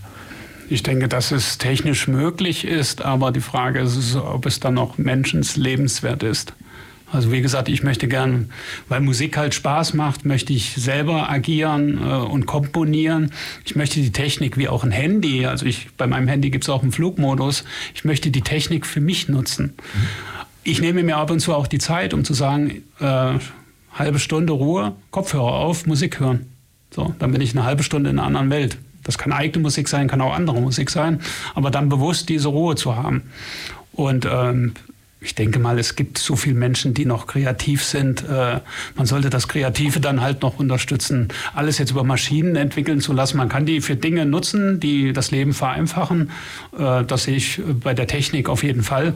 Aber ich würde jetzt nicht mehr die Musik anhören, die jetzt irgendwo nach irgendwelchen Parametern vorgegeben ist. Mhm. Na, ja. Und irgendwie nur von, von der EDV oder von der Technik mhm. Produziert und komponiert wird wo dann irgendwie auch in gewisser Weise unmenschlich oder unnahbar ja, ja. kalt oder so vom, von der Vorstellungskraft. Also finde ich auch ein bisschen, finde ich auch ein bisschen schlimm. Vor allem irgendwie, was mir ein bisschen fehlt, ist dann bei so einem Ding, äh, heute zum Beispiel siehst du ja auch kaum mehr Interpreten im Radio. Man sieht natürlich dann irgendwelche, äh, Radio und Fernsehen meine ich natürlich. Vor zig Jahren sind großen Shows, es gibt heute noch im ZDF, die werden das Sendung zum Beispiel, wo dann die großen Stars mal aufgetreten sind. Aber ansonsten siehst du halt YouTube, dann vielleicht ein Video oder entsprechendes, aber so live im Fernsehen ist da Stars in den wie in den 70er Jahren Disco, Elia Richter oder Musikladen, ARD, das gibt es ja alles nicht mehr. Also auch die vielleicht die, die Vorstellung, die Verbindung oder so, auch dass Stars dann vielleicht äh, bekannt werden oder Idole werden, Nena zum Beispiel in den 80ern, das ist ja irgendwie dann gar nicht mehr so, passiert dann gar nicht mehr so, oder? Na, ich meine, gut, äh, alles hat seine Zeit. Äh, es gibt Veränderungen, so wie wir die Musik in den 70ern hatten und dann äh, die Richtung war auch mit viel Live-Konzerten und ich sag mal die Zeit Michael Jackson, wo auch viel CDs verkauft wurden, der mit Sicherheit einen Riesenteil des Vermögens über CD verkauft Verkäufe auch realisieren konnte. Und äh, diese Dinge sind halt für die großen Künstler jetzt auch weggebrochen. Ne? Das heißt, die müssen dann auch in die neuen Märkte gehen oder eben durch ihren Bekanntheitsgrad äh, dann eben ihre Live-Gigs, ihre einmaligen Shows machen, wo die Leute dann auch bereit sind, weil sie sagen, so, ich sage mal beispielsweise Rammstein, eine Riesenshow äh, mit allem, wo die Leute auch dann bereit sind, das Geld zu bezahlen, weil sie sagen, das ist unser Erlebnis, ein einmaliges Erlebnis. Wir sind bereit, auch einen hohen Ticketpreis zu bezahlen. Und äh, vielleicht einige von denen auch noch dann bereit sind, eine CD zu kaufen, aber die anderen vielleicht dann Download oder Stream. Mhm. Aber das Gesamtpaket, also die leben noch davon, die sind in einer sehr guten Position. Äh, für neue äh, Musiker wird es, denke ich mal, immer schwieriger. Mhm. Weil ich habe das immer bei den Newcomern auch gesagt, ich sage, wenn ihr jetzt irgendwie was gestalten wollt, ihr müsst noch drei Säcke Geld mitbringen, weil die brauchen wir alleine nur für Marketing. Mhm. Und generell, weil du es gesagt hast, sich dann abzuhängen aus der, abzuheben aus der Ecke, dann kommen wahrscheinlich natürlich auch solche Sachen, Lady Gaga zum Beispiel, die Extrovierte, immer andere Kleidung und irgendwas. Gab es ja früher auch nicht, aber das mal auffällig. Ja gut, David Bowie war ja auch schon ein bisschen in ah, der ja, Richtung. Bowie, ja, genau. Ja, also es, das gab es in jeder Epoche irgendwo, dass da irgendwie Künstler auch in der Richtung irgendwie auffällig waren. Ne? Mhm. Ja, ähm, aber, aber die Richtung jetzt gerade für neue Künstler, da ist es halt schwierig, in dem Segment dann irgendwie nach vorne zu kommen. Ne? Mhm. Ja, und nehmen wir das gerade sagen, natürlich in den 70er Jahren gab es ja auch die, die coolsten Kostüme, Glam Rock da, die Leute auf ihren hohen Schuhen, das, da hast du recht. Sweet. Sweet, natürlich, genau. Yes. Kennen wir alles auch noch. Genau, ja, ja. Wenn, wenn ich schon gerade auch meine Kollegen hier da habe, Peter, zum, wie ist denn das bei dir? Du hörst auch noch alte LPs, haben wir in der Pause gesprochen, oder? Und so im Prinzip so die Sachen aus den 70er, 80er Jahren und du bleibst auch da dabei und du streamst nicht, oder? Genau, Michael. Also das sind die ähm, LPs, das sind die CDs, teilweise Gut, Musikkassetten, da ist die Qualität in der Zwischenzeit zu schlecht von dem, was man aufgenommen hat vor 30, 40 Jahren. Aber ähm, da gebe ich dir vollkommen recht und äh, da besteht auch der Soundtrack meines Lebens dann nachher drin, indem ich auch heute hin und wieder mal alte LPs rausziehe oder alte CDs und denke, man hat man auch mal gekauft, mal gehört. Hören wir mal wieder rein, was außer den Top 1, 2 Songs, weswegen man das Teil gekauft hat, was da sonst noch drauf ist und ist immer wieder nett, äh, die Musik von damals zu hören. Mhm. Macht Spaß. Mhm. Wir haben ja noch einen Musiker, der auch um 15 übernimmt. Haben wir gerade natürlich bei uns. Geht mir genauso. ich habe auch eine große Plattensammlung, äh, höre sehr viel Platten noch, höre auch sehr viel CDs. Aber gehe mit der Zeit und Spotify hat natürlich einen ganz großen Platz übernommen aus dem einen Grund, der Kollege hat es vorher schon gesagt, der Algorithmus von Spotify, den finde ich sehr cool, weil der mir Sachen vorschlägt, die hätte ich nie gefunden. Und ähm, bin mittlerweile so weit, ich habe die LP auf den Knien liegen und höre trotzdem auf Spotify, weil es einfacher ist. Natürlich, wenn ich Freunde im Haus habe oder irgendwas, dann wird zelebriert, dann werden LPs gespielt. Mhm. Aber wie gesagt, also die Musik, die, der Soundtrack meines Lebens, die Musik begleitet mich, seit ich denken kann und ich mache Musik, seit ich denken kann und ja, das ist schon ein großer Teil in meinem Leben. Und eben auch ein großer Teil mit den LPs. Mhm, genau. Ihr produziert ja auch LPs. Es genau. gibt ja von den Tauchern auch mehrere LPs. Das ist natürlich dann nochmal aufwendiger zu produzieren. Ah, aufwendig, aufwendiger nicht, bloß mittlerweile sehr teuer, weil das Vinyl so teuer war. Also das Granulat und die Presswerke, die wir vor drei oder vier Jahren noch hatten, die machen keine Kleinauflagen mehr. Die haben jetzt mit den Majors wieder, die, die, die Major Companies legen wieder alte Platten auf und haben tausende Bereiche was für uns keinen Sinn mehr macht, weil 300 Scheiben, auf denen sitzt auch mal fünf Jahre rum. Und das Problem ist wirklich die Kosten. Macher ist eigentlich genauso wie CD oder eben diesen Spotify-Filler. Mhm. Weil insgesamt so ein bisschen ja auch der Retro-Look oder beziehungsweise Retro-Bewegung rein und da ist, dass auch wieder Leute oder wieder CD, äh, LPs auch wieder veröffentlicht werden. Ist ja das gut, das ist ja kein Problem, eine LP zu veröffentlichen, das habe ich auch schon überlegt, aber die ja. Frage ist ja dann, ähm, die, äh, bei kleinen Auflagen, da muss ich überhaupt jemanden finden, der kleine Auflagen macht in der Größenordnung 300 oder vielleicht auch nur, ich mache eine Edition mit 100, aber der Preis pro LP wenn da noch zwei Euro hängen bleiben sollen, für welchen Preis will ich in die LP verkaufen? Ja. Da muss ich auch Leute haben, die bereit sind, für Musik, die etwas wert ist, was zu bezahlen. Und das ist, äh, da muss ich also schon eine Fanbase haben, die dann sagt, okay, ich möchte Vinyl haben und bin auch bereit, diesen Preis zu bezahlen. Mhm. Ja, es gab ja irgendwann so ein Projekt auch im Radio mit äh, dem Andreas Usenbenz, der hat dann vorher im Prinzip so eine, wie nennt man sowas, so ein, also im Prinzip gefragt, Interesse an der LP und dann hatte er genügend Rückmeldungen, dann hat, die, er hat eine LP produziert und sich die damit da auch gerechnet. Also ich glaube, so ein Verfahren, irgendwas gibt es auch. Mhm. Ja, aber ich wollte noch ein bisschen fragen, Rainer, wir haben noch fünf Minuten. Du hast auf jeden Fall ein paar Sachen, die quasi in der Pipeline sind, die demnächst rauskommen. Vielleicht sprechen wir noch ein bisschen so, was die nächsten Wochen, Monate kommt, was so die nächsten Pläne bei dir sind, wann man dann mit was rechnen darf, was du vielleicht. Ja, ich bin jetzt in der Planung, also das wird entweder eine Single oder eine EP ähm, für, für November, weil das auch noch so ein persönliches äh, Datum war, ein trauriges. Da wollte ich noch was veröffentlichen. Ähm, das wird aber im November stattfinden, wird kein ganzes Album sein. Albummäßig ist eigentlich eher wieder geplant Dream of Hope aus den besagten Gründen eben. Ne? Äh, Dream of Hope 14 hat in der Welt nicht gezündet, also zweiter Versuch, ne? dass die Welt wieder zur Besinnung kommt. Also mache ich da nochmal, Dream of Hope ist ja mehr so orchestral oder Soundtrack-mäßig aufgebaut, ein Konzeptalbum, also nicht mehr so in die Richtung der Saga Dance-Stücke oder Chill-Stücke. Mhm. Das sind so die Planungen für die nächste Zeit. Ja. Und halt viel Equipment, wo ich auch viel Zeit noch investieren muss. Ne? Also an den neuen Geräten zu schrauben. Ne?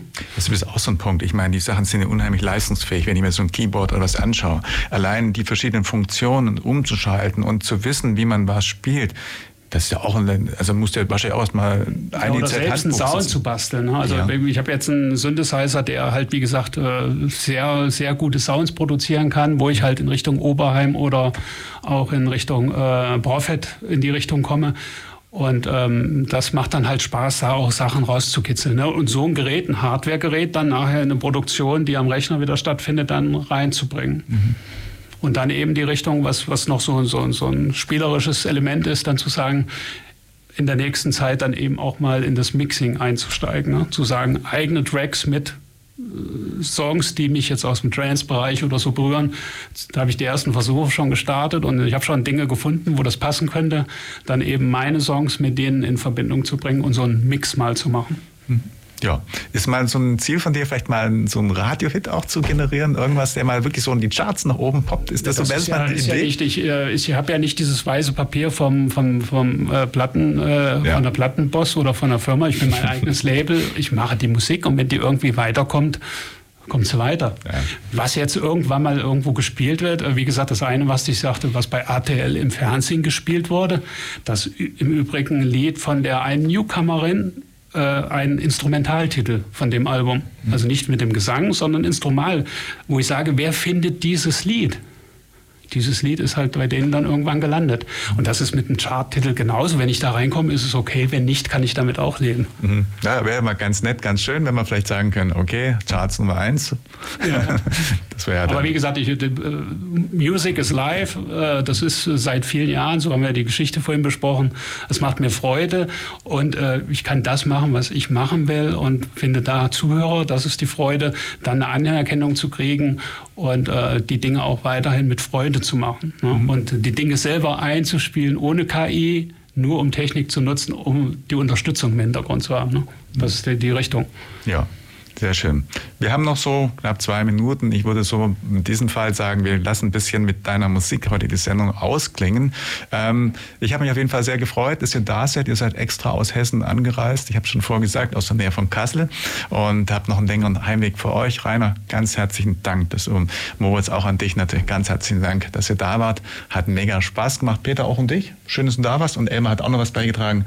Das war eine tolle Sendung. Hat mir viel Spaß gemacht. Die Wissensstrahlung, die Ausgabe 304 434 heute Nachmittag, 434, mein Gott, nochmal, 400, 434. Ja, ähm, in der Wissensstrahlung heute Nachmittag. In 14 Tagen geht es dann weiter, sprechen wir die Schmalspurbahn Amstetten-Gerstetten, wird auch ganz spannend. Die haben nämlich noch bis dato noch ihren Reiseservice und werden dann auch eben in der Winterzeit nicht mehr fahren. Dann haben wir sie bei uns nämlich im Gast, äh, als Gäste im Studio. Ja, mein Name ist Michael Trost. Ich sage vielen Dank fürs Zuhören, wünschen noch einen schönen Nachmittag und wie schon gesagt, wir lassen mit Freedom, das ist ja glaube ich auch ganz schöner Titel zum Schluss noch etwa eine Minute ausklingen, dann übernimmt der Elmar. Vielen Dank, macht's gut und auf bald.